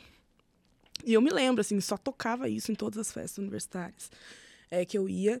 E, de fato, assim, acho você que é doida pode querendo um ter... samba, um pagode. Sim. Pode ter relação com, com esse público, que é majoritariamente branco que consome. É, mas eu ainda acho que tem muita relação com quem canta essas músicas e os valores que esses cantores figuram. Assim, Que a maioria deles são extremamente tradicionais. Tem a ver também com poder econômico. é, que esses, esses geralmente esses, esses cantores sertanejos eles são patrocinados por empresários d- do agronegócio, que são empresários com poder aí aquisitivo altíssimo. Inclusive, já vi entrevistas de produtores de funk que falam que esses empresários pagam rádios para não tocar funk. É, então, não é só colocar o sertanejo em primeiro, é tirar a chance de outros ritmos estarem é, nesses lugares. E aí, por isso que eu tô falando, eu acho que é muito mais a ver com racismo mesmo do que com outras coisas, assim. Porque é, é isso, é manutenção de valores. O que, que, que os, os sertanejos figuram? O Leonardo, a Virgínia agora, que é a famosíssima, que é a casada com o filho do Leonardo. O que, que, que, que é aquele casal? É, branco, heteronormativo, é, que tem vários filhos, que agora tem dois filhos, é, que está nesse lugar aí é, de extremo privilégio. Eles figuram esses valores ainda que a gente, vamos dizer, almeja enquanto sociedade sonha é, da brancura do casal perfeito, dos dois filhos perfeitos. é, e os outros é, astros sertanejos também estão nesse lugar. A gente não vê pessoas LGBT cantando sertanejo. A gente não vê pessoas negras cantando sertanejo. Há hoje uma ascensão de mulheres, mas mulheres de um lugar muito específico, mulheres brancas, geralmente, é, e que cantam músicas que ainda são machistas e sexistas, é, porque elas ainda reproduzem Reproduzem. é, esse discurso. E o sertanejo é um ritmo extremamente sexista e machista. Se a gente for olhar históricos de músicas sertanejas antigas, o que, que é a Cabocla Teresa? É a história de um feminicídio. É um cara que descobriu que a mulher traiu, ele foi na casa e deu um tiro na cabeça dela. Essa é a música. Então, assim, quais são as letras? O que, que é o conteúdo de música sertaneja que a gente vê ao longo do tempo? Tem um histórico aí é, de opressões que está escancarado nas letras e que está escancarado na forma como essas pessoas vivem. Leonardo, enfim, outras pessoas famosas aí, Zezé de Camargo Luciano. É, que, que- quem são essas pessoas? E eu acho que a gente, quando a gente olha para elas, a gente meio que entende um pouco do porquê é, desse ritmo de estar nesse lugar aí de, de massivo é, e do porquê as pessoas está, se conectarem tanto, talvez, ou almejarem tanto é, aqueles ideais de família perfeita é, e maravilhosa que o sertanejo ainda tem essa aura, assim, ainda consegue é, figurar. Eu acho que é isso. Gente, gente. Câmera 1, um, volta aqui pra mim. Pra você que tá me assistindo aqui até esse momento e pra você que tá me escutando também até esse momento, é com esse manancial de informações e informações que a gente tem que lidar. Tá vendo, Luca? Hoje quem tá aqui no estúdio comigo é o Luca. Ali é o nosso Ivan McGregor. Não é cara dele, Dalila, eu falo que é a cara dele. Olha lá como é que ele fica ruborizado quando eu falo dele. Não precisa ficar com vergonha. Fica tranquilo. Hoje, hoje eu não vou te chamar nem aqui de frente pra câmera. Mas, assim, eu tô falando isso porque é muita coisa pra poder absorver e coisas que a gente não faz nem questão, porque é só simplesmente consumir. E aí, na minha cabeça, agora tem uma conta que não fecha, apesar de não ser justificável, explica. Porque um país que tem mais da metade da sua população preta e negra e deixar, né, pessoas como essa, consumir produtos de pessoas como essa, vai muito sobre como essas pessoas se entendem e se reconhecem, né? se é que elas conseguem ter acesso a esse tipo de formação e informação para se entenderem como identidade e perceber que aquilo que elas estão consumindo não diz sobre elas, não uhum. fala quem elas são, não uhum. vai ao encontro da cultura que elas, que elas vêm, de onde elas vêm, né? E recentemente, na, no Grammy de 2022, é, a Lineker e a Ludmilla ganharam Grammys latinos. E o discurso da Lineker foi um discurso muito potente, assim, e é bizarro pensar, né, que num país que mais mata LGBTQIAPN+, no mundo, uma, a, a, primeira pessoa trans, travesti, ganhou um Grammy pelo seu álbum, pelo seu álbum Índigo Borboleta New. Quem não escutou, gente, escute. Assim, esse ano eu tive a oportunidade de ver e ouvir Lineker três vezes esse ano. Uhum. E. Maravilhosa. Nossa, assim, gente, ela é incrível. E assim, vem também de uma outra, de uma outra questão que me perdoem vocês, caramelos, se estiver me escutando aqui, tá? Se estiver me assistindo, porque a gente nunca sabe, né, onde é que as coisas podem chegar. Mas depois que a Lineker assumiu a carreira solo, é outra coisa. E aqui também já vou fazer um paralelo com Beyoncé também de quando ela demitiu o pai. Mas a Lineker tava lá com os Caramelos, assim, que é uma banda que ela tem muito respeito, também tem muito respeito pelo trabalho dos Caramelos. Não sou louco aqui de, de levantar qualquer coisa a respeito deles. Mas querendo ou não, era uma questão ali que era muito compartilhada, né? Quando você está em banda, você uhum. não consegue ter uma, uma gerência e uma gestão sobre a própria carreira sem levar o conhecimento e concordância de demais pessoas, né? E o domínio, a presença de palco dela, o domínio de palco, o domínio de público, o domínio da banda, sabe assim, de entender o que está sendo feito ali, saber quando o negócio é produzido pela própria pessoa, quando a pessoa que está ali foi a pessoa que fez, que escreveu, é, é uma outra postura completamente diferente. E ela está entregando. Antes eu já achava que ela entregava em qualidade. Agora, então, é muito mais do que eu imaginava antes. E aí, assim, toda vez que eu tenho oportunidade de vê-la, em 2023 eu vou ver ela de novo no, em um festival que vai acontecer aqui em Belo Horizonte. E assim, é, é, é, muito incrível. E é um negócio que eu fico olhando assim com um olhar de admiração tão grande, porque para poder chegar nesse lugar é uma questão de fruto de muito trabalho. Eu não consegui assistir a entrevista dela no Roda Viva. É, eu tenho até que procurar para poder assistir, mas eu tenho certeza que ela deve ter sido arguída e deve ter mencionado muito a respeito disso, sabe? Sobre como ela conseguiu se colocar nesse lugar como artista. E também como determinadas coisas passam pela, pelo que é palatável. Aqui eu estou roubando um termo que geralmente é usado em estudos né, de, de gordofobia, sobretudo, porque, por exemplo, a Lineker conseguiu chegar num lugar que a Linda Quebrada não conseguiu. E elas vêm do mesmo lugar, já, já, já moraram juntas, sabe? Assim, passaram perrengues de quase fome juntas, de ter um real no dia para comprar um salgado e dividir entre as duas, assim. E a Lineker não conseguiu chegar nesse lugar, mesmo tendo sido jogada é, diariamente para um público de mais de 60 milhões de pessoas, ter conseguido é, ser, né, com, com carisma, adquirido o público, mas ainda assim ela ficou num lugar muito delimitado ali. E a questão da Beyoncé, quando eu trago sobre a gestão né, do pai, e aqui eu trago um recorte de gênero, porque ele mesmo sendo é, homem, é um homem preto, e ela na questão de mulher, de quando ela fala que não, não quer mais que ele gere a carreira dela. E aí, assim, quando você pega, né, a última produção que foi ali sob a gestão do pai, que é feito, ele ia deixar ela no lugar de costume de que era o da mulher, assim, sempre de uma maneira é, muito plástica, a palavra que eu posso usar aqui, acho que plástica. Porque você percebe, você percebe assim, seja no figurino, seja nas músicas, seja na forma como o show é produzido, conduzido da iluminação ao figurino que ela usa, do cabelo à maquiagem, era sempre algo muito ali, vai, vai ser desse jeito e pronto, acabou. E aí no documentário dela, Life is But a Dream, ela menciona sobre esse momento, né, de, de ruptura. E aí a pessoa que está entrevistando ela pergunta assim, é, a relação conseguiu ser a mesma? E ela fala, não. Uhum. Mas aí você paga, você pega aí o próximo álbum que foi o, o Beyoncé mesmo assim que ali ela entregou tudo dela e que ela queria ter essa coisa é, eu engravidei e me trouxe meu corpo desse jeito aqui. Eu quero mostrar meu corpo. Ele já vem com uma outra estética muito mais é, faraônica, muito mais divônica, assim. E aí aquilo eu acho uma potência porque ela fez toda aquela produção, e é o que eu tinha mencionado aqui no início desse episódio, numa noite de novembro, assim. Eu lembro muito bem do burburinho disso. E aqui vem a questão que eu acho. Aqui, tô falando na visão Luan, tá? Até onde eu sou leigo, por favor. Não vai. Né? A gente tá aqui com a Dalila na frente, depois fica aqui falando merda. E aí, é, eu lembro que numa noite de novembro, assim, comecei a ver um sururu na internet. Falei, gente, o que que tá acontecendo, assim? E aí, de repente, a Beyoncé vai parar nos Trend Topics, que não é muito difícil, né?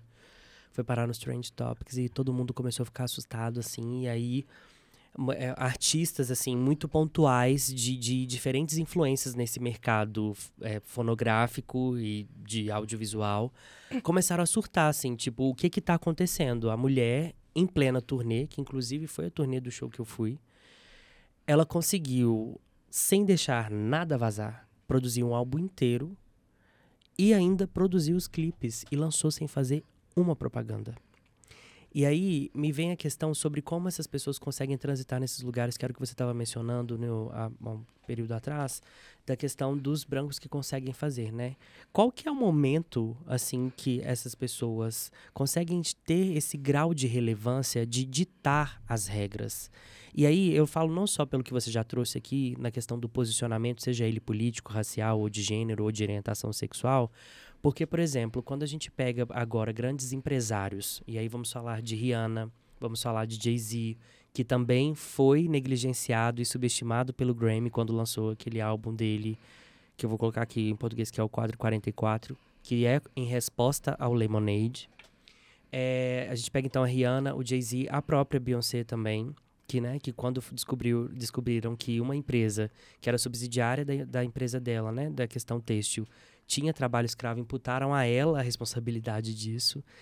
Qual que é o grau assim que essas pessoas chegam, né, o momento em que as pessoas chegam nesse grau de relevância de passar a ditar as regras? Porque aí você pega, por exemplo, Will Smith, que era, é, olha, olha para você ver, já joguei no passado, que é um ator, né, de uma, uma relevância incrível, assim, também dentro do, do do seu ambiente de trabalho ali, entre aspas, né? E por conta de um fato, de uma outra subjuga subjugação da, da, da, esposa, né? De mais uma vez mulher preta sendo colocada em um lugar risível. E ali tem uma, um ato de, de defesa, um ato de não vou admitir que isso aqui aconteça, é utilizado da maneira que tem. Eu sinto isso, a minha pergunta em relação a isso está assim, é, indo muito em cima do que eu estou pensando aqui, que é porque para pessoas brancas, é sempre um lugar em que elas são permitidas a errar. Elas são permitidas a fazerem algo que a sociedade considera como errado, mas vão lá e falam assim: ah, não, mas né, errou, mas olha lá o trabalho que ele está fazendo. Já as pessoas pretas não estão nesse lugar. E aqui eu mencionei pessoas que fazem dinheiro, que são donos ou donas, proprietários e proprietárias de uma parcela significativa de seus mercados. A Rihanna agora na questão da lingerie, da maquiagem, a Beyoncé também na questão de roupa e na própria empresa dela, né, de de, é, de produção também sonográfica e tal. O Jay-Z que é, tem até eu descobri esses dias Vinícola. que ele É, não, menina, aí é Tudo, Uber, iate. Uber. Nossa, Inclusive, gente, olha. Meu sonho. É um nível, entendeu? E Dalila tá falando aqui, mas ela é do tipo que frequenta cruzeiros, tá? Ela aqui, meu filho, rainha do Sete Mares, musa dos Sete Mares. Eu gosto de cruzeiros de, de, de samba e de pagode, é isso que eu gosto. É isso aí. Mas aí eu fico pensando nesse lugar assim, entendeu? É, em, em que momento que esse que, que, muda é, essa visão e essa postura do mercado, assim, para essas pessoas passarem a ditar regras e não obedecê-las? Primeiro, acho que é elas conseguirem chegar nesse patamar. Que já é um. um... E aí, para conseguir chegar, eu acho que são as que erram menos. Que é hum, é porque justamente é, esse é. direito ao erro, ele é mortal para pessoas negras. E aí eu, tô, eu posso dar N exemplos de celebridades negras que adoeceram e morreram até, ou que perderam a vida para as drogas, porque elas erraram. E aí tô falando de Whitney Houston, hum. brilhante, maravilhosa e que errou em determinados momentos da vida e não conseguiu reverter é, esse, esse, esse erro. Eu estou falando do Mussum, por exemplo, aqui no Brasil, é, que foi fadado a ficar localizado em um personagem bêbado, é, enquanto ele era cantor, é, criador aí de uma das maiores é, bandas de samba do, do, do, do país. É, e fica aí restrito a esse lugar é, de de bêbado mesmo. Esse, e aí um processo que aconteceu também com o Grande Otelo aqui no Brasil, que é um grande ator negro aí, uhum. que também ficou restrito a esses papéis do, do preto, bêbado é, e irreverente.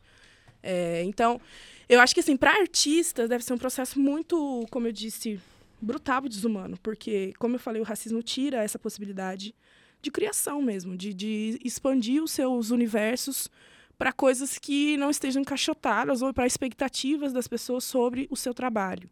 É, e aí eu acho que Rihanna, Jay-Z, Beyoncé tiveram estratégias de construção de fama para conseguir chegar nesses patamares que eles estão hoje e a partir desse lugar começar a falar e a emanar opiniões, porque a gente não via Beyoncé falando sobre questões. Lógico, ela tinha um posicionamento, até as músicas uhum. dela têm um posicionamento desde o Destiny Childs. É, ela sempre falou sobre isso, mas não havia essa, essa militância tão forte da Beyoncé. Uhum. É, então ela soube construir uma imagem em que ela furou uma bolha, e aí acho que ela furou muito lá no Single Ladies, quando ela explodiu, que foi aí o hit dela do, do, do ano aí, foi até considerado um dos hits do, da década de 2010 uhum. aí. É, explodiu, e aí em um determinado momento ela falou, ah, não está fazendo mais sentido, não quero mais fazer isso desse jeito, vou sair do massivo, porque a Beyoncé saiu do, do mainstream massivo. Uhum. E vou gravar um álbum que foi o For, que foi o primeiro álbum mais experimental que ela lança, uhum. com essa influência mais de RB, enfim. E aí ela começa a ser tratada também como uma artista um pouco mais nichada. A Beyoncé sai da diva pop que ela se construiu e ela vai para esse lugar de uma diva hoje muito mais localizada nesse lugar do R&B, que foi essa dimensão aí que a mídia construiu para a música preta, no geral, é, e no mundo. E a mesma coisa aconteceu com a Rihanna, a mesma coisa aconteceu com o Jay-Z. É, e essas pessoas têm os, constantemente, como a gente já falou aqui, o seu sua produção negligenciada. O que, que é o antes da Beyoncé não ser, da, da Rihanna yeah. não ser indicada a nada. O antes não foi indicado a nada quando ele saiu. Teve isso também. E é, assim, um primor de, de produção. O próprio Jay-Z tem muita resistência em premiações.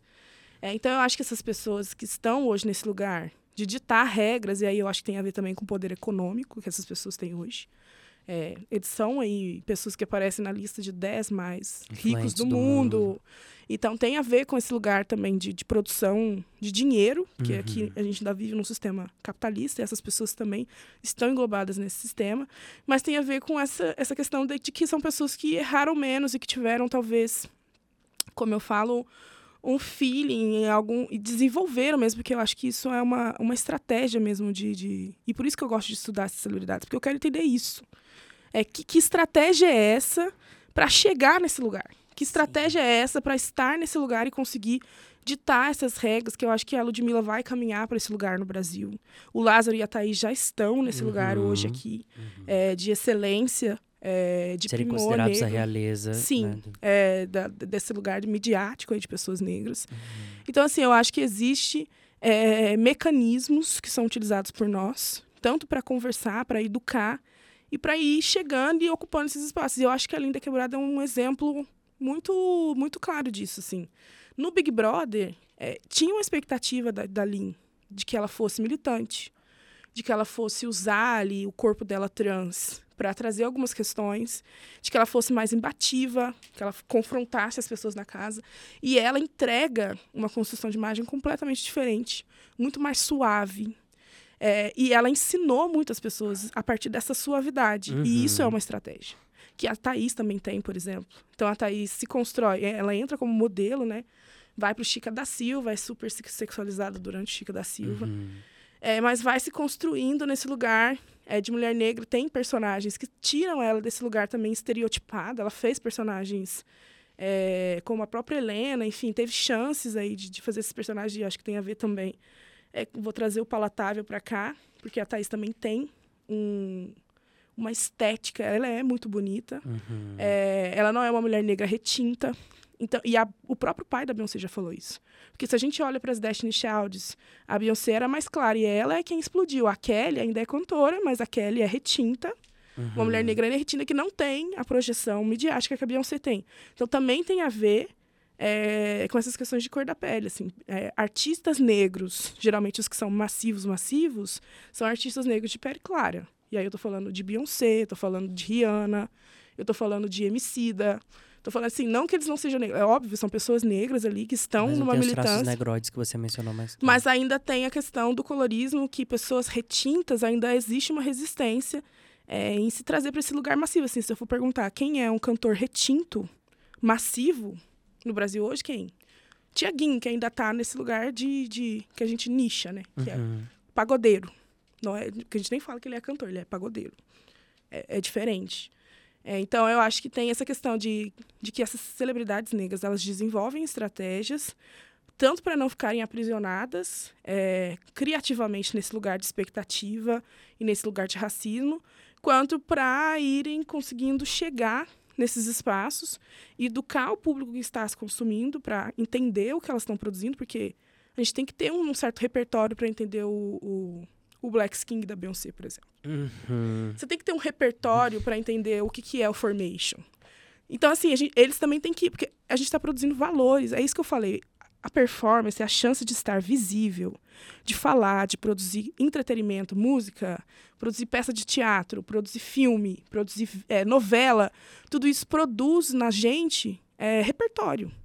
E quando a gente não tem diretores negros, produtores negros, pessoas negras produzindo é, cultura, a gente não tem uma produção de repertório que inclua essas pessoas. Então, até quem vai consumir, às vezes, não, não é porque a pessoa não gosta, porque ela não tem repertório para consumir. E aí eu classifico aquilo como menor.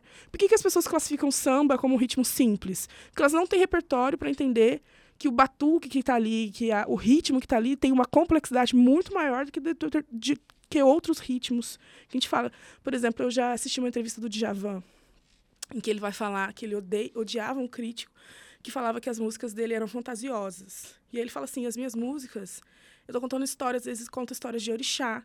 Então, assim, é porque as pessoas não tinham repertório para entender o que ele estava falando na música. Então tem a ver com você também educar o seu público. A Beyoncé educou o público dela para consumir o que ela entrega. As pessoas hoje sabem o que ela está entregando e elas conseguem se identificar porque elas foram educadas para isso. E isso é um processo muito difícil e que, ao meu ver, só essas celebridades têm feito. Assim. E esse é o meu interesse. Por quê? Como elas fazem isso? Porque é um processo muito difícil. E é muito mais difícil ser celebridade negra do que ser celebridade branca, porque eu tenho que educar o meu público para entender o que eu estou produzindo. Porque às vezes eles não têm nem a capacidade de entender o que está ali. A falta de referência. É. Tá bom pra você, Luca? Tá vendo? Câmera 1, assim, eu, eu, eu, eu já poderia ficar. Eu, eu, estou sem palavras, essa é a verdade. Eu acho que nos, em, nos episódios, acho que essa é a primeira vez que eu fico sem palavras aqui nesse episódio. Porque é muita coisa em muitas camadas e quando eu paro assim para poder ver e analisar tudo isso e ressignifica a carreira de N pessoas na minha cabeça, eu fico assim, meu Deus, o que, que eu consumi até hoje? Por quê? Eu sou resultado disso, pelo amor de é, Deus. É, é, é importante pontuar que a culpa é nossa. Porque quem consome é a gente é, é, a sociedade. Assim, a gente tem que se reeducar esse consumo, assim, dar uma chance para outros tipos de, de possibilidades. Assim. Eu estou falando só, não só de artistas, estou falando de quem você segue nas redes, sabe? Há um uhum. padrão de quem você segue. É. E, assim, se policiar sobre isso também é, é algo que tem a ver com antirracismo, com. Assim, você não precisa se posicionar, sabe? As pessoas. Eu dou muito workshop sobre racismo, enfim, questões raciais em organizações, enfim. E as pessoas falam, ah, eu sou branco, o que, que eu posso fazer? Eu falei, você já seguiu influencers negros na sua vida? você já consumiu algum tipo de conteúdo fora aí da, da sua bolha branca? Assim, é, é tão simples, assim, às vezes, porque às vezes o conteúdo que ela vai produzir, sei lá, uma Camila de Lucas, é, uma Gabi de Pretas, que são aí algumas influencers negras, assim. É, às vezes aquele conteúdo vai te dar um repertório para que você entenda coisas que eu estou falando aí de, de outros artistas. E você vai. É uma construção de valores que precisa dessa visibilidade. Pessoas negras precisam ser vistas, precisam ser ouvidas. Por que, que os principais teóricos negros que a gente tem hoje, que, que, que, eles falam sobre ouvir? O que, que a Grada Quilomba fala? É, sobre ser escutado. O que, que a Angela Davis fala? Sobre ser visto. O que, que a Bell Hooks fala lá no Olhar Opositor?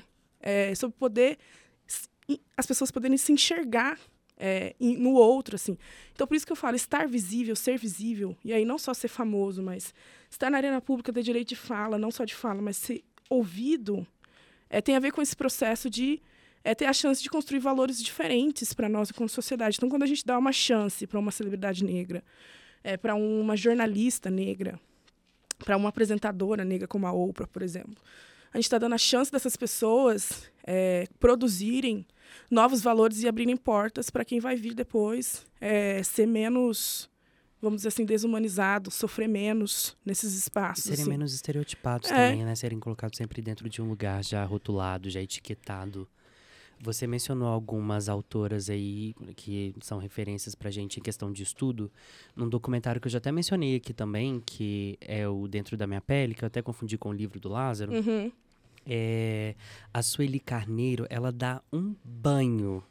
Mas assim, é um banho que ela dá no diretor que estava entrevistando ela lá. E a Sueli Carneiro, eu, eu gosto de ver, porque ela, ela assim, ela, ela fala, entendeu? Se ela precisar dar uns tapas na sua cara, ela tá dando ali uns tapas na sua cara e você tem que lidar com isso. E, e é isso aqui que é a verdade, você tem que lidar. E aí ela questiona porque a, a equipe que produziu esse, esse, esse documentário, isso que eu tô falando aqui, tá lá no, no documentário, Uhum. tá, te- tá disponível no Globoplay. Quem né, tiver acesso, tiver oportunidade de assistir, assista Dentro da Minha Pele, um documentário que fala sobre tudo é, a questão racial no Brasil. E o diretor desse, desse documentário era um diretor branco. E aí toda a equipe, o resto da equipe, era, era uma equipe formada por pessoas pretas. E aí a primeira assistente, né, que estava lá super engajada também, ajudando a fazer, e aí a, a Sueli Carneiro sentada assim, muito tranquila e muito... se- É uma segurança que dá até uma água na boca, assim, sabe? Eu olho assim e falo assim, é nesse nível de segurança que eu quero chegar. E aí ela muito tranquila, assim, encostada, assim, ó, daquele jeito dela, assim. Ela olha e fala assim, por que que você tá, tá dirigindo isso aqui? Por que que não é ela? Tá vendo? Vocês não, não cedem. Aí ele tenta argumentar e fala assim, mas é toda a minha equipe. Ele ainda tenta arguir com a Sueli Carneiro. Dá pra você? E eu fiquei rindo. Ele fala assim, não, mas toda a minha equipe é, é, é preta. E ela, não, mas eu não tô falando sobre isso. Eu não tô falando sobre isso. Por que, que o espaço aqui, sobre um documentário que está tratando justamente sobre o que a gente está criticando, está apontando e pontuando aqui, a direção disso não está na mão desta pessoa que está do seu lado aqui como assistente. Aí depois disso, ainda na, na- na narrativa do documentário, fala que, pelo fato né, de como essa mulher, essa primeira assistente, estava lá eh, sendo muito atuante, protagonizando ali a questão da direção mesmo dentro desse documentário, aí sim que ele foi colocou ela como co-diretora, assim, Uhum. também. Foi lá. Uhum. E é um documentário que é um documentário muito sensível. Se você é uma pessoa preta que está nos assistindo e tem né, alguma questão de possíveis gatilhos sobre questões raciais, sobretudo de racismo e de pessoas em situação de trabalho análogos à escravidão, é, é- sugiro que assista com cuidado, porque realmente é um documentário que é muito é, sensível. Ele trata de uma realidade que muitas vezes é invisibilizada pra gente. É que agora eu tô fazendo, tirando um pouquinho essa questão da celebridade, colocando né, em situações que a gente tem aqui real de que é pouco mais aproximado do anonimato. É, e assim, são situações que as- são narradas lá de uma crueldade, de uma maldade muito grande. E aqui já aproveito também para poder trazer uma outra visão também sobre a questão de fama. É, recentemente, né, no Brasil ficou muito famoso um, um podcast, sobretudo que foi colocado como investigativo, jornalístico, de um homem branco que fez toda uma pesquisa sobre um caso de uma pessoa em, em situação de escravidão, Uhum. né, e que, assim, ganhou recortes de N maneiras, assim. E eu sinto também que em alguns aspectos, quando, né, tentam essa questão de que a gente está criticando aqui sobre ceder espaços e aí tentam colocar usam essa pauta e essas pessoas como uma espécie de plataforma ou de palco para poder mostrar assim, olha aqui o que, que eu estou fazendo e olha aqui como é que eu estou ressignificando essa história. Olha, o que, que eu estou entregando para vocês aqui. Eu estou entregando aqui uma situação de escravidão que na, na, na- foi noticiada no Brasil e aí a pessoa acha N desculpas para poder falar ah, mas eu estou prestando um trabalho, que eu estou fazendo... é, não, não é me aproveitando da situação de uma pessoa que querendo ou não, ficou também invisibilizada. E aí você pega outras pessoas brancas usando aquilo como palco para poder trazer questões animais, por exemplo. Eu não sei se você chegou a acompanhar. isso. Sim, eu sou polêmica porque eu não acho que a culpa seja do podcast. Eu acho que a culpa é da recepção e da forma como as pessoas lidaram com o podcast. Porque o trabalho do jornalista ali, o que ele entrega é muito sério. É, e eu acho que ele discute muito mais o problema de branquitude da pessoa branca e de como a gente aceita essas pessoas do que demoniza ou é, vai usar o sofrimento de uma mulher negra que ela aparece em um episódio narrando e é necessário narrar Hum. para se dimensionar é, o tamanho do absurdo que essa mulher está solta ainda hoje. É, mas o, o, o trabalho jornalístico que ele faz e o que ele entrega, de fato, é um retrato escrachado da branquitude brasileira, é, que está ali, que é aquilo que a gente vê ali no documentário. Só que o que a gente faz com o que ele entregou que é o problema. Que é a gente ir lá querer tirar foto da casa, que é a gente querer celebrizar essa mulher branca. Ah, Então, assim, eu acho que não é o conteúdo do podcast que é problemático. nunca parei pra analisar Eu acho que é o que a gente, como pessoa, faz e como a gente consome esse podcast e quer celebrizar as pessoas que estão nele. E aí a gente dá muito mais foco para essa pessoa branca e não pro horror que ela é, mas muito mais para querer saber essa curiosidade né, que a gente tem é, de querer ver essa, essa casa, pesquisar a família, né, que é uma família de posses aí é, pau- paulistana Uhum. do, de Gianópolis aí. É, e não pegar no, no, no teor mesmo da- do, do que tá ali, que é uma mulher branca que viveu a vida toda solta, por mais que uma casa caindo aos pedaços, fétida, é, e que escravizou por 30 anos outra pessoa. Assim. Esse é o ponto. E, e que é, um, de, de novo, um retrato escrachado da sociedade bran- branca brasileira, alta sociedade branca brasileira, e de todos os mecanismos que essa sociedade tem à mão para usar para se manter nesse lugar de privilégio solta aí, que foi o que ela fez, né? Vir pro, pro Brasil, sair aí da, do FBI, e conseguir Fugida. fugir aí dessa, dessas questões. É, então eu acho que o que entre, o podcast entrega é, é um conteúdo de, de, de fato, assim, de olhar para essa branquitude, de sinalizar como ela é medíocre, como ela é podre. E nós, enquanto pessoas, a gente está tão educado a olhar para essa branquitude por outra perspectiva que a gente não consegue identificar isso no podcast. E aí, de novo, a gente não está letrado ainda o suficiente. Entendi. E aí a gente quer demonizar esse podcast e olhar para eu tenho essa opinião. Eu li alguns textos sobre sobre essa questão é, e eu acho que de fato há aí algumas produções que usam inclusive o sofrimento negro como É, entretenimento. Era esse ponto que eu queria trazer. É, algumas séries é, que eu já assisti, inclusive de terror, o gênero do terror tem usado muito, muito, muito isso, suspense também. Mas eu não acho que seja o caso do, da mulher da casa abandonada, que é esse podcast. É, já ouvi outros que fazem, mas não acho que seja esse caso, mas existe. E é recorrente, né? Porque assim, há um prazer em, em ver o outro que está localizado A nesse lugar de de, de, so- de subserviência Uhum. sofrer. Há um prazer em assistir filme, né? Porque assim, o, o Muniz Sodré, que é um professor aí da Federal da, é, da, do Rio de Janeiro, que estuda mídia, estuda raça, enfim, ele vai falar que o Brasil tem uma relação de duplo vínculo com o racismo. Ao mesmo tempo que a gente quer negar e apagar o nosso passado escravocrata, a gente tem muito orgulho dele. E a gente gosta de olhar para ele. E aí ele vai falar muito das nossas relações com essas novelas de época, por exemplo, como Sim a Moça, é, que, que, que são novelas que colocam o racismo nesse lugar de entretenimento. O racismo não. A É, escravidão. a escravidão nesse lugar de entretenimento. Assim, hoje a gente tem uma consciência e não há tanto mais essas produções.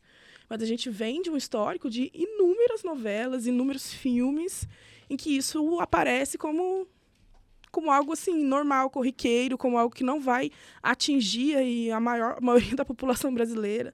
Eu não tenho estômago para assistir, por exemplo, filmes é, que vão contar a história de escravização de pessoas. A não ser assim que esses filmes mostrem uma história de resistência, em que essas pessoas, sei lá, estão como Mulher Rei, por exemplo, que é o novo aí da, da Uhum, Viola Viola Davis. Davis. É, em que ela vai mostrar né, um processo inicial e que é um filme importante para a gente, quanto brasileiro, se letrar de novo. Porque é um filme que mostra uma das regiões da África que mais que nós mais recebemos escravos. É, que vai mostrar o período em que a colônia portuguesa está chegando ao continente africano e começando a, a transformar é, um sistema de, escra- de escravização né, que, é- que existia na África, que tinha essa dimensão tribal, né, em que se escravizava por perda de guerra é, e outras questões, mas o escravo ele não tinha a dimensão comercial que foi dada pelo colonialismo e pela a Europa. Então esse início vai mostrar esse início vai mostrar aí o reino de Daomé essa resistência em lutar contra a colônia portuguesa, é, essa escravização e trazer essas pessoas para o Brasil. E aí por que que a Viola escolhe vir divulgar o filme aqui? Porque é co- total conexão. As pessoas que saíram de lá e que perderam aquela guerra, elas estão aqui hoje. Os, nossos, os descendentes dessas pessoas são brasileiros. E ela vai, quando ela chega no Brasil, ela vai ao porto onde essas pessoas chegaram, que é no Rio de Janeiro. É, então, assim, a gente tem que letrar as pessoas sobre isso. Então, aquele filme não é só um filme de entretenimento do exército. É um filme que diz sobre um processo de pessoas que estão aqui hoje, sobre um Brasil que está aqui hoje construído e que veio da escravização daquelas pessoas que estão no filme, assim. Então, quando eu estou falando dessas chances de contar outras histórias, de contar histórias a partir de outras perspectivas, é isso que a gente fornece para as pessoas. É sair daquele lugar de, ai, Pedro Álvares Cabral, ai, não sei quem chegou, pegou o negro lá na África e trouxe para o Brasil de forma. Porque já teve até ministro que falou isso aqui no Brasil, que os negros vieram de forma passiva, porque eles quiseram, enfim. É, e mostra que foi um processo de resistência, um processo é, de secular para conseguir tirar as pessoas daquele continente e trazê-las para cá, que essas pessoas resistiram o máximo que elas puderam. E da onde essas pessoas vieram, quais eram os costumes dessas pessoas e que estão aqui hoje, os sobreviventes aí é, dessas pessoas que foram trazidas, é dar chance para nós, enquanto brasileiros, de entender a nossa própria história, de lidar melhor com o presente que a gente tem, né, que é derivado desse processo é, secular aí de 400 anos de, de escravização de pessoas negras e que produziu a riqueza que a gente tem hoje, o conforto que a gente tem hoje é, e tudo que a gente pode usufruir aí, enquanto nação brasileira vem das mãos dessas pessoas. Vou ter que rever alguns conceitos aqui, porque, né, o negócio aqui mas eu nunca parei para poder analisar sobre essa ótica que você trouxe aqui, a questão do podcast que eu trouxe, que realmente é a mulher da casa abandonada. Chico Feliz, se você estiver nos, nos escutando e nos vendo, tá? É sobre isso aqui. Em algum aspecto eu realmente considero ainda, levando em consideração o que você falou agora, tá? Revendo. Mas em que algum momento isso foi usado, tipo assim, esse é o furo de reportagem da minha carreira, entendeu? Uhum. Na minha interpretação uhum. foi isso. É uma opinião, tá, Chico Felite?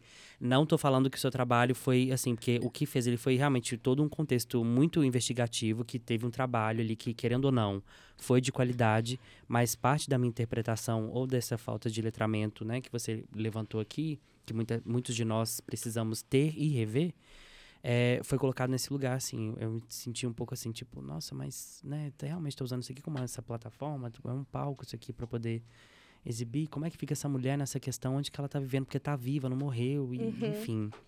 Mas é, é, uma, é, uma ótica que eu preciso reanalisar para talvez não ficar é, tirando essa ressignificação, essa releitura que você trouxe de escancarar a, a questão de ações de branquitude. E talvez, inclusive, esse tipo de postura minha seja reflexo e resultado desse, dessa postura de branquitude, né? De colocar é, sempre assim, um lugar de ah, não, não está sendo feito isso aqui porque tem que olhar e aí apagar o fato do que está sendo exibido ali em relação à branquitude e voltar só para a pessoa, entendeu? É reduzir todo o outro resto que fica sendo camuflado, que são É porque a gente fez isso por muito tempo. A gente sempre falou de escravização a partir do prisma do negro, olhando do sofrimento preto, negro, e não uhum. olhando para a branquitude, para os processos uhum. que ela construiu para se manter no privilégio. E é isso que, que eu acho que o podcast faz. Uau.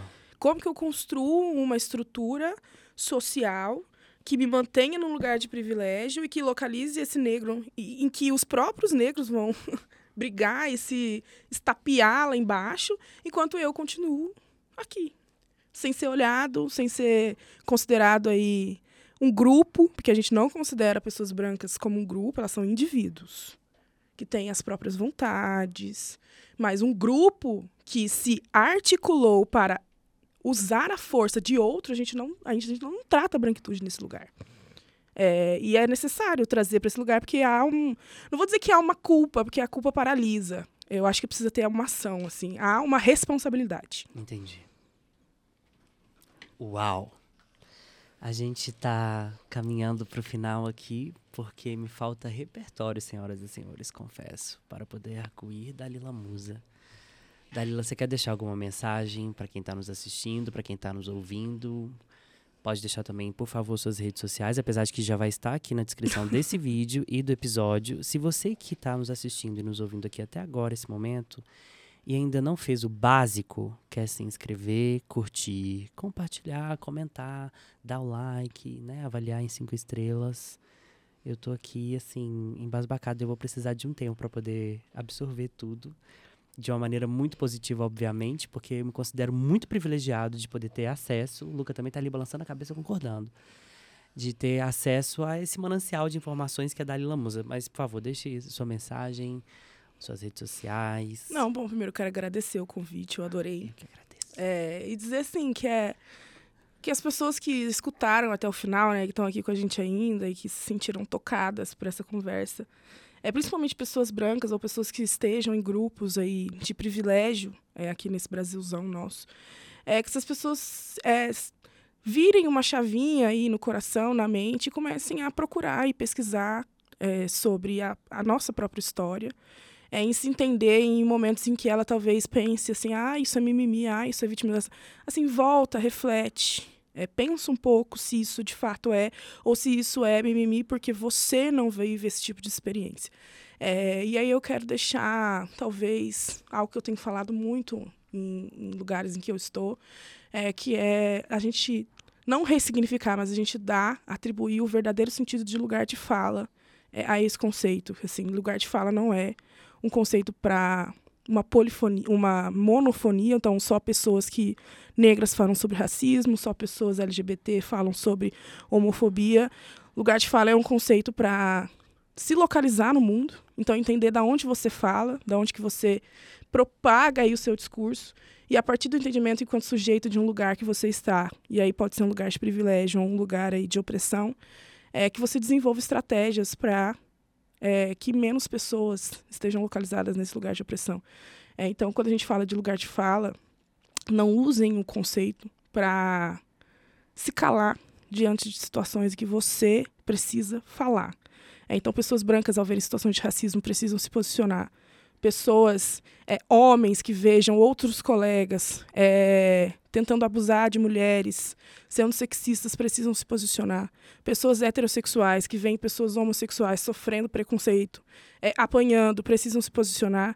E esse posicionamento tem a ver com o combate é, a essas opressões para que, em algum momento aí dessa, dessa nossa caminhada, a gente fale é, de lugares diferentes, mas com respeito e com é, uma preocupação com a condição do outro, de sujeito, como eu falei aqui, e não é, desumanizando esse outro. Então, assim, acho que é, de fato, construir um repertório para que a gente tenha um olhar mais humano e um olhar mais empático mesmo, e aí não empatia nesse sentido massificado é, que a gente usa, mas no sentido de ação é, e de construção mesmo é, de um novo, de uma nova sociedade. E eu acho que ela só vem a partir do momento que a gente vira essa chave e começa a estudar. É, eu acho que é difícil, não é legal, é incômodo, não vai ser super maneiro, mas é, tira da gente esse lugar e essa, talvez essa passividade que eu acho que trouxe a gente até esse lugar que a gente está hoje. É, e eu espero que a gente não esteja confortável nele. É isso. Não se confortabilize aqui. Para você que me viu e me assistiu, ou me assistiu até aqui, eu estou assim extasiado. Eu estou é, aqui ó, em um estado contemplativo. Essa é a palavra. Eu espero que você tenha sido tocado da mesma maneira, ou até mesmo mais do que eu fui tocado aqui hoje. E eu quero te agradecer por estar aqui. E eu espero que, né, de acordo com o propósito desse, desse meu projeto, do Menor Condição, eu tenho certeza que não teve a menor condição de você não ter mudado uma ideiazinha na sua cabeça. Porque o que teve aqui, senhoras e senhores, foi informação. E eu espero que a gente realmente consiga, de novo, eu falo isso sem o menor medo de ser repetitivo, trazer na nossa memória aquilo que alimenta a esperança de um futuro bom. E que tudo aquilo que a gente recebe, seja por um episódio de podcast, por uma entrevista, ou por algo que a gente consome, ou quem a gente elenca e elege na nossa vida como celebridade, né? Ou como a gente também se coloca como celebridade na uhum. vida dos outros, venha a ser recheado de significados reais, palpáveis, identificáveis e de identidade. E que você possa ser um agente disso também, para o bem. Para o bem. Se for pro mal, fica quietinho, tá? Fica na sua, porque a gente não é obrigado, tá bom? Quero te agradecer mais uma vez, Dalila, por estar aqui, por ter topado isso. Esse foi e é o Menor Condição, o podcast que, como vocês já chegaram à constatação, não tem a menor, a menor condição de você deixar de ouvir ou assistir. Eu encontro vocês na semana que vem. Um beijo. Menor Condição, o podcast que não tem a menor condição de você deixar de ouvir ou assistir.